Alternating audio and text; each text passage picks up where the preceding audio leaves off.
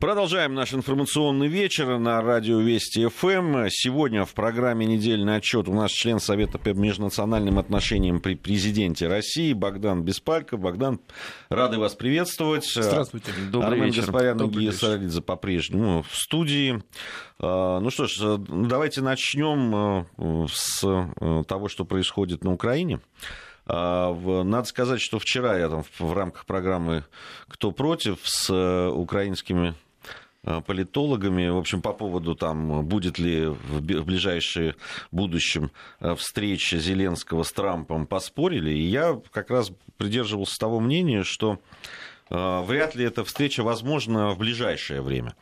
Ну, по разным причинам.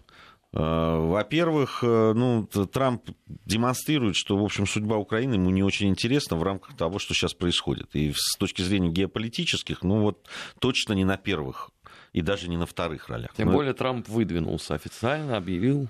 Да, э, есть история, да, вот этих взаимоотношений, э, еще, которые тянутся с 2016 года, вот все эти политические скандалы э, и помощь, которую оказывали ну, соперникам, я хотел врагам сказать, ну ладно, скажу пока соперникам, а, Трампа, Клинтон там и так далее. Пол Манафорт и все прочее. Да, да? Манафорт и прочее, да, и те вот, э, да, и то, что а, сейчас связывают с личным адвокатом Трампа Джулиани, который, я напомню, хотел поехать на Украину, потом сказал, не поеду, пока там э, вокруг э, враги избранного Трампа. президента враги Трампа, так прямо так и сказал. В общем, все это как-то Э, на мой взгляд, э, отодвигало эту возможную встречу, но сегодня вот пришла новость о том, что действительно такая встреча готовится, и Трамп пригласил Зеленского посетить Соединенные Штаты с официальным визитом. Что бы, на ваш взгляд, это значило? Но я все-таки думаю, что американский истеблишмент придает значение Украине, по крайней мере, как определенному объекту манипулирования, как определенному инструменту по воздействию на нашу страну в противостоянии. И в том числе, кстати, в противостоянии с Европейским Союзом, куда уже совершил визит э, Владимир Зеленский, новоизбранный президент Украины. И хочет оказать влияние в том числе и на новоизбранного президента путем переговоров, путем обещаний, а возможно, ну, скажем так, неких воспитательных мер. На самом деле американцы имеют одно преимущество, которого, к сожалению, нет вот у наших политиков. Они могут открыто э, говорить то, что думают, и могут открыто угрожать, когда им это захочется при этом абсолютно не стесняясь э, впоследствии, скажем, э, менять свое собственное поведение или отношение к данному политику. Поэтому я думаю, что да, встреча состоится, и в том числе это один из э, путей легитимации для самого Зеленского. Если его приглашает Трамп, то для него это очень хороший способ еще раз утвердить себя на украинском престоле перед всеми. И перед избирателями, которым он это покажет через медиа, и перед парламентариями, которые сейчас ему сопротивляются в вопросах распуска парламента и досрочных выборов. Встреча состоится, скорее всего, и там будет обсуждаться, собственно говоря, думаю, ряд вопросов. Американцы не собираются бросать Украину. Они выделили ей более 1 миллиарда долларов помощи в военных ее нуждах. И по большому счету для них это очень удобная точка давления, давления на нашу страну. А насколько это вообще поможет Зеленскому? Ну, он его предшественник Петр Алексеевич Порошенко катался в Соединенные Штаты, встречался с Трампом. На электоральных возможностях это вообще никоим образом не сказалось. Американцы прагматики. Это, на это очень хорошо ответил Курт Волкер. Когда, в принципе, уже э, можно было после выборов подвести итоги, он сказал, что да, к нам приезжал Порошенко, просил помощи в выборах. Мы поддерживаем не персоны, а принципы и тенденции. Вот. То есть мы поддерживаем движение Украины в определенном направлении. А какая там будет персона во главе, нам по большому счету не важно. Наверняка Порошенко обеспечили какой-то иммунитет. Наверняка ему помогут избраться в парламент, в том числе и для давления, для контроля над самим Зеленским. Он получит иммунитет депутата. И все там пять уголовных дел и сколько, которые против него завели, они фактически будут ну, развалиться, наверное, за срок действия депутатских полномочий. Так что в данной ситуации будут работать со всеми. Избрали Зеленского в результате усталости населения от Порошенко, значит, будут работать с Зеленским. Но а не скажется ли, ведь от Зеленского тоже очень могут быстро устать. Впереди парламентские выборы. Вот смотрите, да, да, практически никто не спорит с тем, что голосование было не за Зеленского столько, сколько против Порошенко. Ну, вот если бы там, определять вот те электоральные да, там, возможности Зеленского и его партии, они примерно вот в тех цифрах, которые он показал в первом туре. Да, это 30, ну, 35 процентов, может быть. Ну, может быть, там, если сейчас будут еще какие-то движения... Социологи с вами не согласны. Социологи дают партию Зеленского «Слуга народа» от 40 до 50 процентов. Может быть. Да, там и букмекеры столько дают. Но это сейчас дают. Но все равно э, выйдут на сцену новые да, там, партии. Сейчас они там э, превращаются из старых в новые там, и так далее. Э, вот, борьба предстоит. Но дело в том, что Зеленский пока ничего не показывает. Он пока ничего не говорит. Даже вот эти, э, то, что нам там распечатали, эти распечатки дали, да, и встречи его, он молчит там. Нет, он на самом деле говорит-то он очень много. Другое дело, что э, он это говорит, как правило, просто в каких-то речах, заявлениях, там иногда это сопровождается заявлениями его окружения, даже близких родственников, например, ну, а анекдот, когда его жена делает заявление о том, что Володя с Путиным лично встречаться не будет. Не, ну, это, это, это, это вообще анекдот. Надо еще, честно. видимо, спросить, э, что думает бабушка, тетушка, там, Знаете, дети какого мнения и так далее. Вполне возможно, что да, тогда мы хоть какое-то... Но дело в том, что он действительно, там, резюмируем, он молчит. Мы ждем действий Зеленского. Трепаться можно о чем угодно. Он тут я на молчит, русский язык я говорю, переходит. Я говорю, молчит, и... это не когда он что он говорит, а молчит да. я в смысле того, что он ничего ну, не предпринимает. Да, да, он пока ничего не предпринимает. Но ну, здесь несколько вариантов э, объяснений. Первый вариант это то, что он не может ничего предпринимать, ну или, скажем так, опасается. То есть вот он сейчас, допустим, отменит закон о тотальной украинизации, который подписал на излете Порошенко, и его сразу скажет, ах ты проклятая москальская такая вот но пришел тут и нас Украину. этого ждет, который его голосовал. А понимаете, ведь э, политический класс-то, в общем-то, он же не, не представляет себя большинство населения. Главное, это ядро политического класса. Это журналисты, преподаватели, интеллигенция, филологи, медиаструктуры все. Это те, кто влияет. А население, даже если оно может проголосовать раз в пять лет, оно не влияет, на самом деле, на а, массы, собственно говоря. Ну, хорошо, вот на Донбассе люди там возмутились, и в конце концов вот получилась там Донецкая и Луганская Народная Республика. Но это весь Юго-Восток, он точно такой же, как Донбасс. Э, в Одессе людей пожгли, и все. И на этом все возмущение закончилось. Все потенции для каких-либо э, вариантов сопротивления у этих людей исчерпались. Они ничего не могут. Пока. Поэтому на них и... Э, да нет, не то, что пока. Но пока вот мы смотрим в будущее, я пока тоже ничего особенно не вижу. Ну, хорошо, они придут вот с президентских выборов на парламентские. Вот они на парламентских выборах будут выбирать между шестью, там, семью партиями, из которых практически ни одна не представляет их интерес. Может быть, одна из них, она будет декларировать только, э, скажем, стремление защищать интересы ну, граждан. Но тогда здесь другой ведь вопрос. В виду? А, а почему они за это время не создали силу, которая будет э, Армен, выражать и отстаивать их интересы? Нет, это невозможно. Потому ну, что их посадят сразу же. Ну, не то, что посадят, но гораздо проще можно сделать. Можно просто не зарегистрировать эту партию. В конце концов, есть даже примеры с противоположной стороны. Вот там был такой деятель Корбан, Борис Корбан, он, в общем-то, не про московский, не про русский, не про российский деятель. Но вот когда надо было, его быстро очень э, из политического процесса изъяли. Компартия до сих пор находится в таком каком-то вот в сферическом вакууме, потому что, э, с одной стороны, ее э, формально не запретили, но с другой стороны, она не может принимать участие в политическом процессе. Любая другая партия, которую создадут, ее могут нивелировать с лидерами, э, с, финанс... с теми, кто ее будет финансировать, а это без денег ничего не сделаешь очень быстро. Я очень хорошо помню, как было совсем, в общем-то, маленькое, небольшое русское движение Украины, которое возглавлял Александр Свистунов. Вот. А, проблему решили очень просто, при том, что она, не помню, на, процент или на три она претендовала всего лишь натравили налоговую инспекцию, и они просто взяли и разорили предпринимателя Александра Свистунова. На этом история русского движения Украины закончилась. И сейчас, когда людей фактически сжигали, когда там адвокатов убивали и бросали в канаву, сейчас уж чего собственно говоря, э, церемониться. Никто из вот этих уважаемых американских партнеров, которые там будут, наверное, жать руки на встрече Зеленского э, с Трампом, они же не возмущаются этим. Они не ставят условиям встречи Зеленского с Трампом расследования даже убийства на Майдане, не говоря уже бойни в Мариуполе, в Одессе, убийства адвокатов э, и, и многих других людей, освобождение журналистов, которых там посадили. А вот. Почему, скажем, э, никто не ответил за то, что Руслан Кацаба там, скажем, отсидел достаточно большое время в местах заключения? Или то, что там сейчас сидит несколько журналистов? Или то, что там сейчас сидят, по сути, политические заключенные, типа Евгения Мефедова или Сергея Долженкова, например?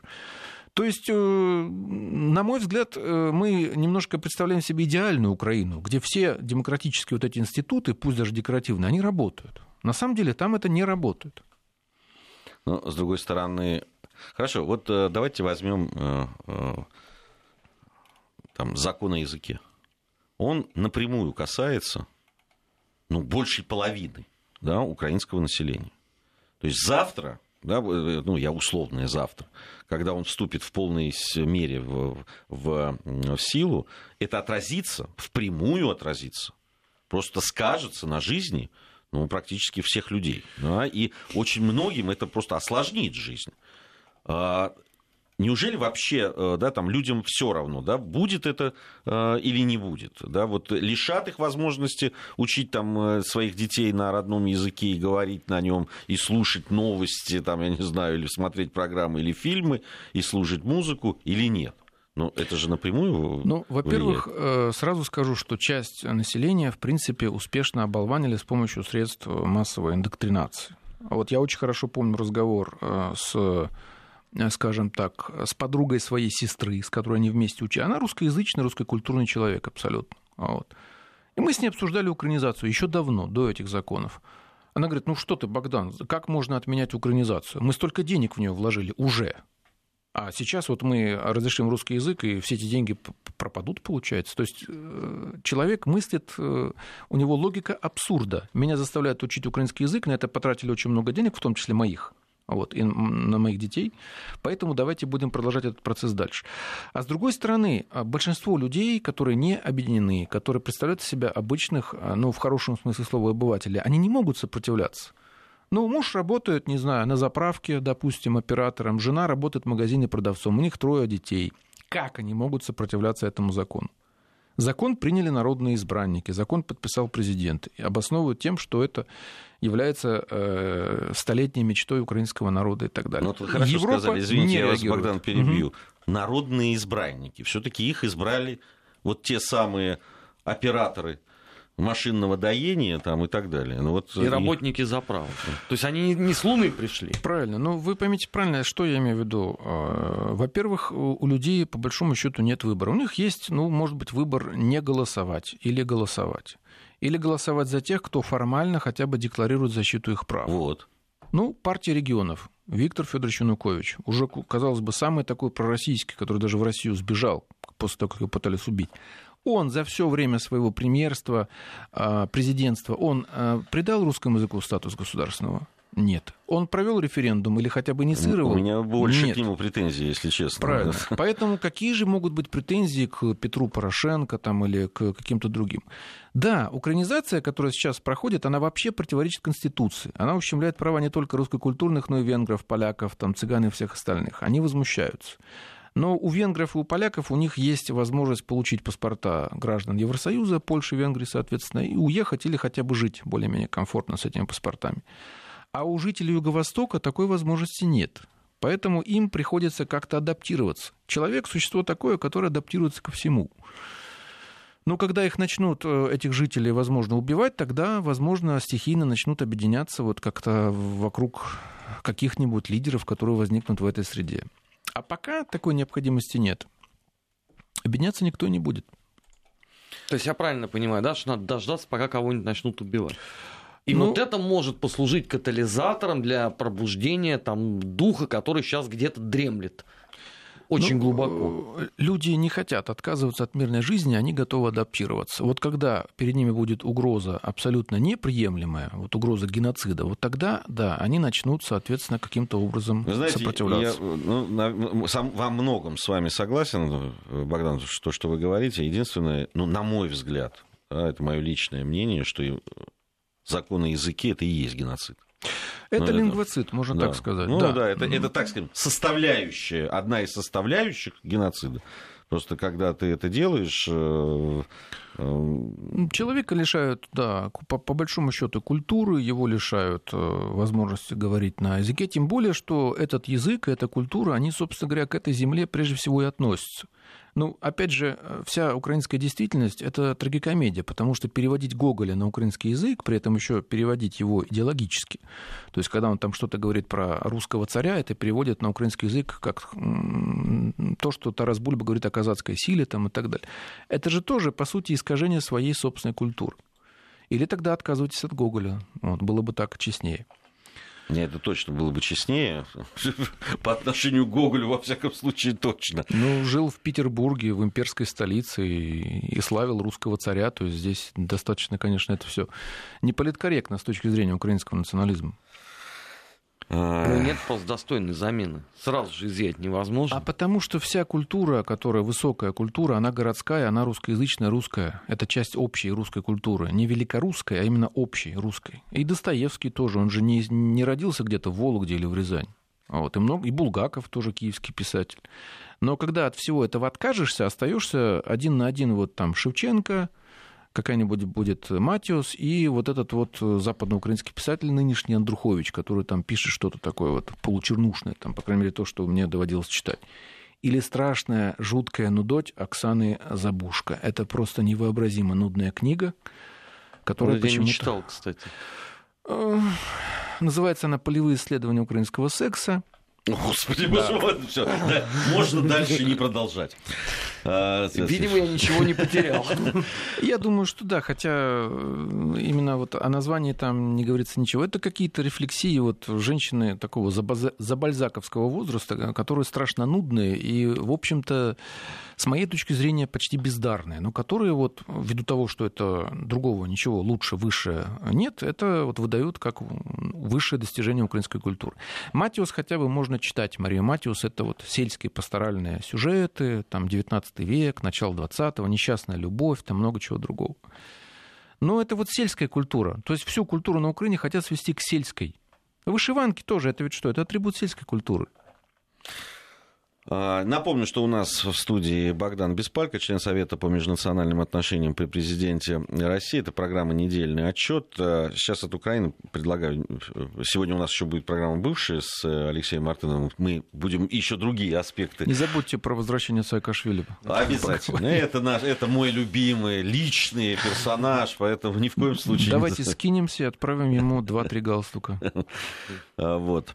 Я, я вот хотел о чем еще поговорить. Здесь произошла очень любопытная история. 30 мая, если я не ошибаюсь, э, Ангела Меркель выступила с речью перед выпускниками, э, перед выпускниками Гарвардского университета. А, событие очень с разных сторон очень символичное. Во-первых, ну понятно, Меркель у нас на выходе, ну как считается, из большой политики, а, и многие ее слова, они очень сейчас символичны. Ну, во всяком случае, так это воспринимается. А, значит, две вещи, на которые обратили внимание очень многие. А, значит, Трамп не присутствовал никак вообще, ни в Гарварде, ни рядом, не встретился никак. Согласитесь, когда в страну приезжает такой да, политический тяжеловес, как Меркель, а, такой представитель такой страны, как Германия, все-таки ну, хотя бы какая-то протокольная встреча ну, должна быть. Это раз. Во-вторых, речь Ангелы Меркель, ну, он, она была, ну, на мой взгляд, прямо направлена против Трампа. Она там говорила о том, что надо, создав... Э, что надо разрушать э, стены, а не создавать их. И это был, ну, такой, это не камень, это булыжник был в огород Трампа. Э, понятно, что э, там она использовала Берлинскую стену как символ каких преодоления трудностей. Ну, и мексиканскую стену, вероятно, Ну, и, соответственно, тоже. понятно, что это было... Нет, но она про Берлинскую-то она впрямую сказала, а мексиканскую имела в виду. Вот. Э, вообще, о том, что отношения между Соединенными Штатами Америки да, в правлении Трампа и Берлином, да и Еврос, Евросоюзом в целом, с каждым вот просто ну, буквально днем ухудшается, это абсолютно очевидная вещь. Американцы при Трампе перестали играть во всякие игры. Они абсолютно четко заявили о том, что они Евросоюз хотят грабить. Вот если там, да, избавиться от всех. Мы вот пришли забрать то, что нам принадлежит по праву, говорят они. А европейцы, на мой взгляд, очень вяло как-то пытаются от этого отбиться. Ну а что ж плохого в том, чтобы пограбить, если это возможно? А вот это, в принципе, в стиле американской государственности вообще. Ну, здесь для нас, для России-то, здесь э, главным является, э, останется ли Германия одним из лоббистов Северного потока-2, который ей необходим для э, сохранения высокой эффективности ее экономики, а нам для того, чтобы, соответственно, продавать газ в Евросоюз. В некоторые моменты доля России достигала 37% на рынке Евросоюза. А все остальное, да пусть милые бронятся, только тешатся. В принципе, понятно, что Евросоюз пытается как-то а, добиться самостоятельности. А вот Магерини тоже недавно заявлял о том, что они будут принимать решения, даже если они будут не нравиться Вашингтону. Скоро Магерини, правда, не будет. Ну, может, поэтому она так и заявляет смело, может, она поэтому так и делает заявление. Проблемы Евросоюза, они ведь тоже во многом связаны с тем, что там нет стен те э, миллион два беженцев, которые туда а, проникли, вот, они, в общем-то, все равно являются проблемой. А для некоторых стран они являются проблемой уже а, практически на уровне критической черты, там, для Швеции, допустим. Поэтому, э, конечно, мы сейчас будем присутствовать при противостоянии США и Евросоюза а, и будем наблюдать, удастся ли немцев заставить платить 2% и французов, удастся ли их заставить покупать американское оружие или нет. Если удастся, для нас это плохой признак. Если не удастся, хороший. Ну, а может, частично удастся. В Европу ведь все время, они вот газ не хотят покупать, но там какие-то ну, вещи ну, это символически. Там, то есть, там. чтобы не, совсем не расстраивать союзнические отношения, они сказали, ну да, мы вот закупим у вас там сколько-то там, не помню, 2 миллиарда кубометров вот сжиженного природного газа, но для общего потребления Европы это ничто. Но от Северного потока мы не будем отказываться. А для нас и для них Северный поток, для немцев и для нас, он важен критически. В том числе при повышении рисков транзита через Украину. ГТС там ветшает, сами уже украинские политики говорят, что это скоро будет просто металлолом. А военные э, риски или там геополитические я вообще не учитываю. У нас пришло время новостей. Богдан Беспалько, член Совета по межнациональным отношениям при президенте России, сегодня у нас в программе «Недельный отчет». Совсем скоро продолжим. Недельный отчет. Подводим итоги. Анализируем главные события. 17.33 в Москве. Продолжаем недельный отчет. Сегодня подводим итоги недели вместе с Богданом Беспалько, членом Совета по межнациональным отношениям при президенте России. Вот еще одна любопытная деталь по поводу Меркель и э, Трампа. Трамп ведь параллельно вот именно тогда, когда Меркель выступала со своей речью в Гарварде, Трамп выступал в э, Колорадо, там перед выпускниками Академии ВВС. Вот. И э, главная мысль, которую он высказал в параллель вот той там по, по поводу там, Берлинской стены там, и так далее, свобода, демократия, он сказал вот что а, э, что Америка никогда не пожертвует своими интересами ради иностранной державы. В любом в любых случаях, сказал он, я сейчас его цитирую, мы будем ставить Америку впереди. А, он не стесняется этого. И вообще надо сказать, что при Трампе, ну это мое личное да, вот наблюдение, да, они перестали вот эти заниматься э, словоблудием. словоблудием таким. Он говорит то, что думает. И, и действует так, как говорит, по большому счету. Ну, в принципе, это так и есть, да. Но просто он это делает в несравненно большем масштабе, чем предыдущие президенты. Если покопаться в их речах, заявлениях, статьях, то мы можем найти много чего его. Обама, например, вообще говорил о том в одной из статей, что, в принципе, здесь только мы а, являемся, так условно говоря, наездником, а все остальные это лошадь или там запряженный осел. В том числе он имел в виду и союзников, которые находятся в Европе. То есть это тоже выражение, в котором он совсем не стеснялся. Но я считаю, что нам нужно это учитывать и в чем-то вести себя точно так же. Нам нужно свои интересы ставить выше, чем, а, скажем, интересы других государств, даже наших союзников. Интересы своих регионов должны быть выше, чем интересы наших союзников. А, и, в принципе, у нас должен быть очень четкий ранжир этих интересов, очень хорошо выстроенный. Приоритеты. А, согласен. Вот я по поводу приоритетов э, и того, как мы, будем, как, как, как мы будем действовать. Сейчас очень серьезная ситуация на прошедшей неделе случилась э, в Косово. Да, на границе Косово и Сербии. Э, Михаил на... Краснощеков задержан, избит. Да, ну сейчас он уже находится в Белграде. Но он уже персона нон грата. Ну да, объявили. Так, мало того, министр иностранных дел вот этой, с позволения сказать, Республики Косово, призвал он расследовать действия российского сотрудника а, миссии ООН, Краснощеку, который вот пострадал во время этого полицейской операции. Я хочу подчеркнуть, что э, полицейские операции в сербских муниципалитетах на севере края Косово запрещены. Они не могут там появляться просто по своему мандату и по тем договоренностям, которые существуют. Более того, э, было заявление значит, сотрудников ООН, где они отказались признавать вот это вот, они персоной нон-грата назвали, и он сказал, что ООН заявил, что это не может не распространяться на сотрудников ООН. Конечно. Я хочу понять, есть некое да, там, образование, абсолютно да, там, на как принято у нас было говорить, там, на, на штыках э, натовских, да, там, образованная, там, с абсолютным геноцидом сербского населения. Ну, просто, да, там, сжиганием э, церквей, э, исторических каких-то памятников, с убийствами и изгнанием, значит, сербских, э, сербского населения православного. Э, часть, значит, цивилизован, цивилизованного, как его принято называть, мира, значит, признает это. А, э, расследования, которые были инициированы по поводу торговли органами, там, работорговли и так далее. Наркоторговли. Наркоторговли. Значит, и где были выводы, что да, это все было. Причем к этому причастно руководство, действующее Косово. Это задвинули. Значит, саму автора этого доклада убрали с глаз долой.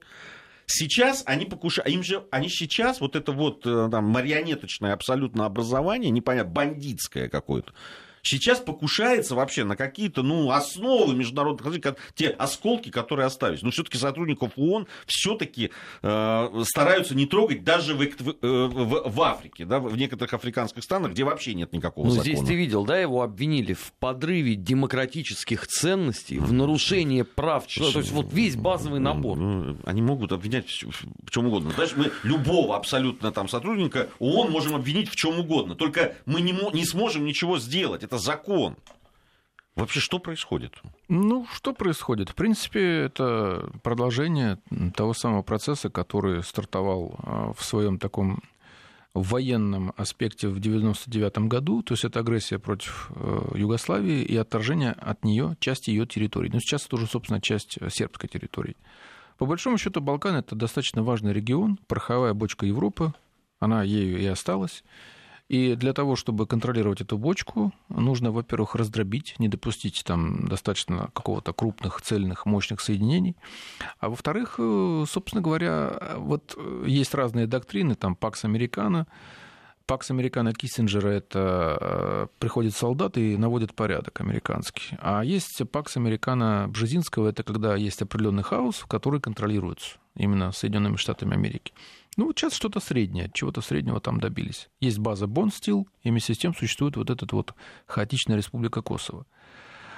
Я напомню, что перед распадом Югославии это была страна с достаточно, а, в общем-то, мощной экономикой, с шестой армией в Европе, с весьма развитой промышленностью, в том числе военно, в области военно-промышленного комплекса.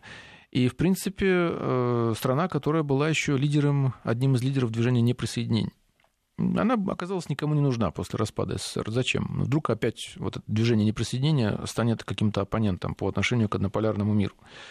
Поэтому ее ликвидировали, все остальное это, в принципе, процесс этой ликвидации, растянутый на годы.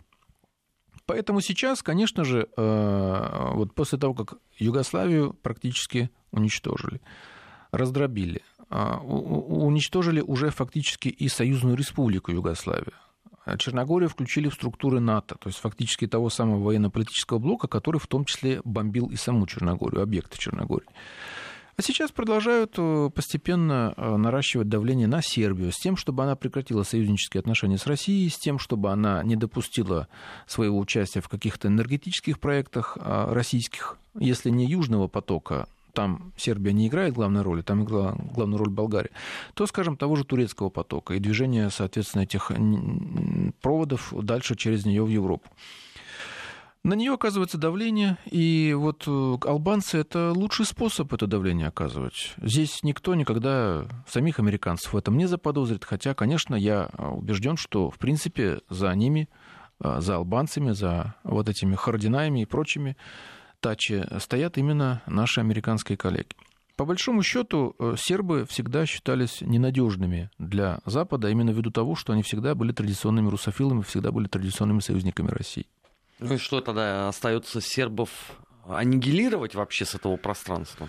Ну, их фактически и так в значительной степени аннигилировали. Республика Сербская в Боснии, она существует в составе вот этой Федерации Босния и Герцеговина. Она напрямую управляется, по сути, Евросоюзом и финансируется. Но она не контролируется в том отношении, что там свободно себя чувствуют все исламские радикалы, исламисты. Они женились либо по любви, либо формально на местных жительницах, приобрели статус гражданства. Если там проехаться по городкам, можно увидеть флаги ИГИЛ. А, вот. Или же после того, как их запретили, они брали флаг Саудовской Аравии и просто перекрашивали его в черный цвет. Вот такой гибрид такой саудовского и э, игиловского флагов. Напоминаю, ИГИЛ запрещен в России. А, что, где? Из Черногории их выдавили политически. В Черногории там развивают вот такой вариант украинства. Фактически черногорцы и сербы это тоже один народ, ну, со своими особенностями. Там вот один в один там существует филаретовский раскол церковный, его тоже поддерживают.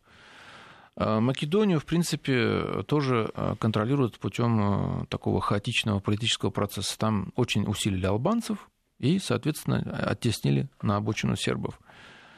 А что еще остается? В Словении, в Хорватии, в Хорватии сербов просто вырезали еще в 90-е. Там были жуткие вот эти вот акты геноцида, за которые никто никакой ответственности не понес. Ну, может быть, вот этот генерал, которого там судили, он настолько этим возмутился, что принял яд во время суда. А вот.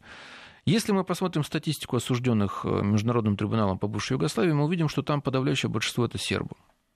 А те, кто, соответственно, обвиняется в преступлениях э, со стороны боснийских мусульман или хорватов, они там в меньшинстве. Или же оправданы, или же по недостатку улик, или по каким-то другим причинам. Например, все свидетели внезапно умерли или отказались от своих показаний. В основном потому, что другие свидетели умерли. Так что, да, сербов, в принципе, аннигилировали на этом пространстве. Им оставили, как и предупреждали сербские аналитики еще давно, лет 20 назад, им оставили белградский пошалык. Живите ну, здесь теперь пока. надо аннигилировать, видимо, из Белграда, чтобы уже точно никто не мешал победной поступе демократии по просторам бывшей Югославии. Ну, можно не то чтобы аннигилировать, можно впихнуть его в Евросоюз, э, заставить впихнуть в НАТО, вот тоже, чтобы тратили 2% из своих копеек на покупку американского оружия вперед и полностью быть под контролем. Там очень сильны на Балканах американские компании, они скупают все медиакомпании, вот, которые там есть. Они очень активно проводят работу в области НКО и НПО, например. Вот. Они пытаются выдавить оттуда российский бизнес. Например, в Сербии достаточно активно работает Сбербанк, Газпром. Газпромнефть, а, китайский бизнес, тот же Huawei, например, там и так далее. И пытаются, соответственно, поставить эту всю эту территорию под окончательный контроль. Ничего удивительного, что для этого используют Косово, тех сербов, которые там живут на севере, для того, чтобы э, заставить э, Сербию сдаться. Любой правитель Сербии, который признает Косово, он будет навсегда заклемен позором в сербской истории. Поэтому ни один из президентов не хочет его признавать и стремится максимально к тому, чтобы за его срок этого не произошло. Богдан, я согласен с, вот, с тем, что вы говорите. Я только не очень понимаю, как вот это давление и, и провокации на, э, да, в Косово и Митровице может, может сказаться на там сдаться или нет. Наоборот, это только злит, а, ведь это только... Ну, злит кого? Злит нас с вами, злит простых сербов. Но в реальности как бы Сербия ничего не может сделать. Она абсолютно бессильна. Но привели войска в боевую готовность. Если туда Сербия их введет, то это могут вообще использовать как повод для еще одного военного вторжения уже в саму а Сербию. А если мы будем в Сербии? Мы? Да. А как мы туда войдем? Ну, кстати, вот сейчас э, скоро будет отмечаться юбилей э, вот этого слатинского марша наших десантников на аэродром. Но если мы туда введем военное подразделение, вы представляете, какой будет дикий виск по всему миру. А, вот, ну, агрессия а, России. А, ну, мы вводили в Сирию, тоже виск был. Ну и чего? Ну, в Сирию мы вводили по э, приглашению законного а правительства. Мы можем, а если мы введем по, по, по законному приглашению сербскую... То есть мы не будем, я не говорю сейчас прямо в сербскую, сам в Митровицу, рядом, на сербскую территорию. Если, допустим, вот, если бы, допустим, нынешний президент Сербии а, об этом заговорил или а, это приглашение нам официально направил, возможно, мы могли бы в данной ситуации его рассмотреть, да, что-то что могли бы сделать. А какой у него выбор? Вы сами говорите. Если он сдаст, то он все, труп. Ну, политический, ну, а может быть как, и не политический. Выбор? У него выбор такой простой. Я досиживаю до конца своего срока, не признаю Косово. Так. А вот. Или же я должен его признать. ну, вот сейчас. И тогда, да, я буду не то что труп, я буду заклеймен позором. Ну, хорошо, да. если там сербов начнут убивать, он так и будет э, досиживать свой Из 99 -го года там убивают. Вон Оливер Иванович несколько лет назад, обычный гражданский активист, он не военный, не полицейский, не солдат. Его взяли, убили просто на выходе. Кстати, в этом потом со всем цинизмом сербов самих и обвинили. Может быть, сейчас и Краснощекова тоже обвинят, скажут, а, мы нашли его. Нет, они обвиняют в том, что он там вел э, подрывную, да и в этом, деятельность. В этом обвинят, там скажут, он сам во всем признался, что вы нам хотите там и так далее. Косово — это сейчас ситуация, на самом деле, безвыходная. Пока там бонд-стил, пока американские базы, что вы сможете сделать? Или мы? Ну, а вот я вот предполагаю, я сейчас, я же не говорю, я же не МИД мы России. даже в Сирии... В вот Сирии... сейчас у него выбор. Либо, да, там, у руководства Сербии, либо а, значит, э, я должен признать, и тогда я негодяй, мерзавец, и покрою свое имя на, во веки веков позором, либо, значит, смотреть и ждать, как там будут убивать твоих братьев. Есть другой вариант. Обратиться за помощью. Тем более, вот пример Сирии показательный. Ну, можно... Обратиться за помощью, сказать, братья русские, помогите. Вот, ну Есть и еще несколько вариантов. Некоторые специалисты, например, Екатерина Энтина, считают, что э, здесь э, может быть принуждение к обмену территориями, например. Вот, то есть э, ну, Сербия вот забирает да, себе... Об этом очень много говорят. Э, забирает себе Сер... Сербию... Ой, Сербия забирает себе северные вот эти кантоны Косово, а отдает часть Южной Сербии, Прешевский район, где там раз... компактно проживают албанцы, мусульмане там, и так далее. И а... что от этой перемены? Ну, как бы обмен населением, обмен э, территориями. В истории есть прецеденты. Пакистан с Индией менялись, причем там миллионы пере, перемещались людей. А можно другое сделать э, финт ушами. Можно просто не знаю, построить где-нибудь э, город, квартал и туда переселить всех сербов из Косово. Но это тоже определенный вариант сдачи, потому что мы тогда де-факто признаем, что вот на нас надавили, приехал там этот спецназ косовский, Э, расстрелял безнаказанно там сколько-то человек, и мы всех э, людей оттуда эвакуируем. Больше мы ничего сделать да, не можем. Да, но это крах для сербской национальной идеи. Но это крах Отдать, меньше. Косово. Да, но это крах меньше, чем официально его признать государством. Вот это э, косовские албанцы там, они проводили геноцид, Э, сербов фактически. И мы его признаем сейчас государством. Я правда не очень признаю. Вот по, по тем договоренностям, которые есть, ни э, сербские подразделения не могут входить да, там, в, э, в эти регионы. Точно так же не может полиция косовская входить туда. Туда могут входить только миротворцы. Да я не очень э, понимаю, для международного сообщества, да, вот э, разница между входом туда косовских полицейских, которые там в том числе и сотрудников ООН избивают и, значит, э, там чуть ли не в тюрьму сажают, и потом отдавать даже не хотят либо это туда войдет сербский спецназ какой-нибудь. Я вот, я, ну, это что то, что то будет нарушением. Международное сообщество не отреагировало же. Ну, может быть, протесты какие-то были вялые. Я не, я не видел, честно, ну, никаких Ну, по большому счету, оно не отреагировало. Его судьба сербов в этих кантонах северных не интересует. Оно, в принципе, их судьба сербов никогда не интересовала. Сербов просто принуждали ультиматумами к тому варианту мира, который был выгоден США и ЕС. Это был и э, договоренности в Рамбуе, и, и все остальные тоже. По большому счету, э, сербов вынуждали уступать всегда в пользу своих противников, хорватов, боснийских мусульман и так далее. Когда уже, э, собственно говоря, даже это не давало определенных результатов, тогда применили военное вторжение. Поэтому никто возмущаться этим не будет. Это двойные стандарты, которые существуют в нашем мире. Хорошо. А, обсудили эту тему. Немного времени у нас остается. Российская делегация может принять участие в июньской, да, в июне, если я не ошибаюсь, да, в июньской сессии ПАСЕ. А, сегодня, э, если я не ошибаюсь, появились э, условия, при которых э, да, наша делегация будет.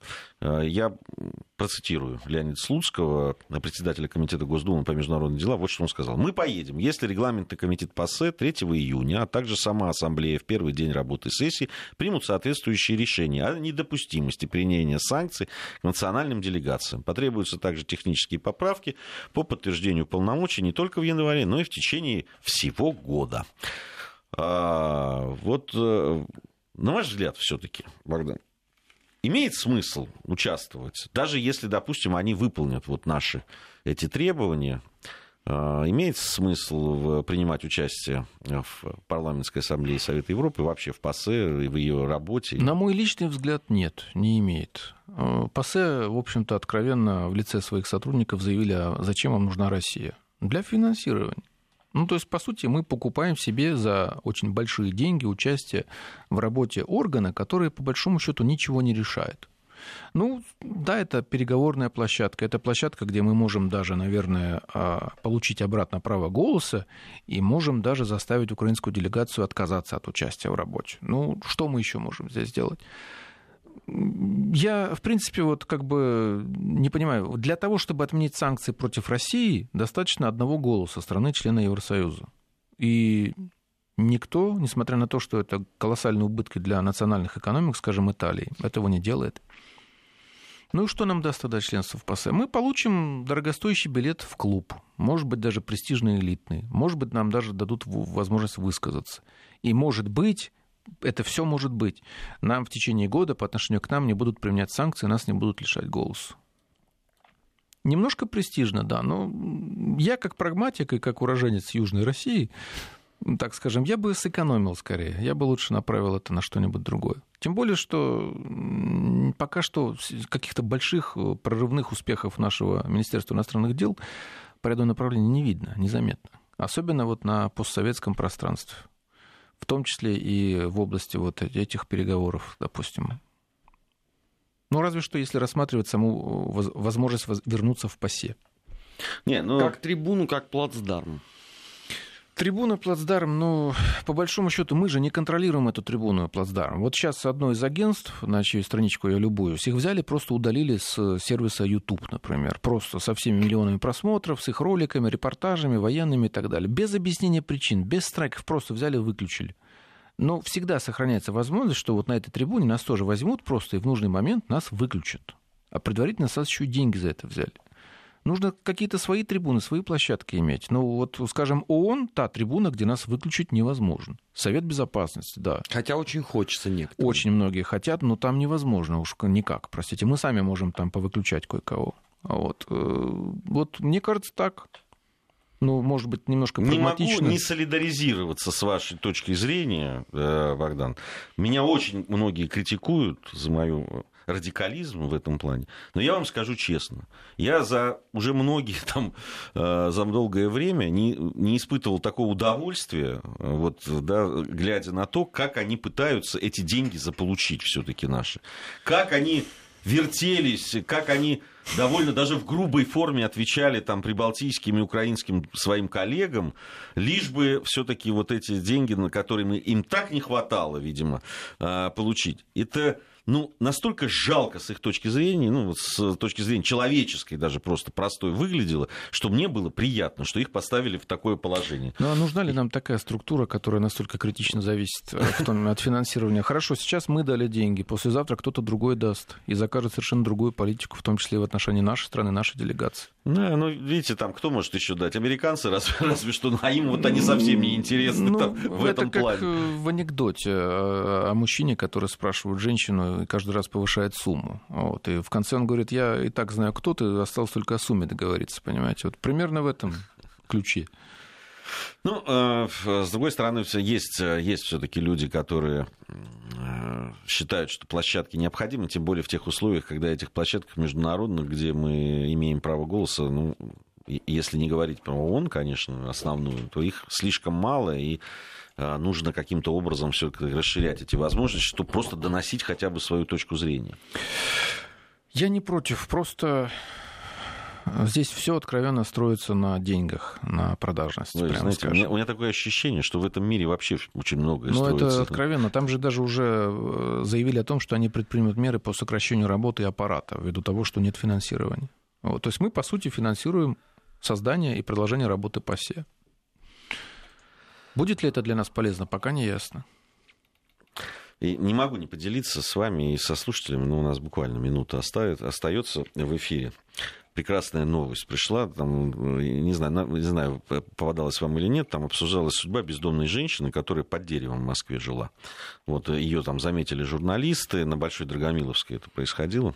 Вот. А оказалось, что женщина прибыла в Россию в феврале она гражданка Швеции. С собой у нее рукописи романа, который она пишет. Вот, русский она не знает, ей приходится тяжело, но она продолжает работать над созданием этого романа. Меня, меня просто потрясла эта история, честно говоря. А в Швеции-то ей что не пишется? Я не знаю, там, наверное, деревья не Нет- такие. нет вдохновения. Вдохновения нет, Так видимо. можешь и в Норвегию тогда скататься, в Ну, лесах, Фенризунг, ты там все хорошо будет с этой Ты, как ты можешь Норвегию сравнить с Драгомиловской улицей? Все это Норвегия смешно, но- ближе к Швеции. Но на самом деле, вот э, я могу сказать, что в Россию сбежала, например, семья немцев, немецких немцев, не русских, как обычно, а немецкоязычных, которые сбежали сюда от э, того, чтобы их детей сексуально просвещали в школах. И они здесь тоже живут, ну, примерно как под деревом, никак не могут получить убежище. Восемь человек. Четверо взрослых, четверо детей. Это уже из области, скажем так, более печальных Да, событий. это есть. Это- Мы об этих историях очень много говорим э, в наших программах. Они действительно есть. э, э, И и не только касается немецких немцев, но, к сожалению, это касается еще наших соотечественников и да, людей э, русских, я бы сказал, цивилизационно, даже Да, не да, национально. конечно, конечно. И, это- и это трагедия. Об этом мы будем говорить очень громко. Большое спасибо, Богдан, за, что, за то, что пришли. Сегодня неделя, программа «Недельный отчет» на этом завершена. Совсем скоро программа «Бывшие».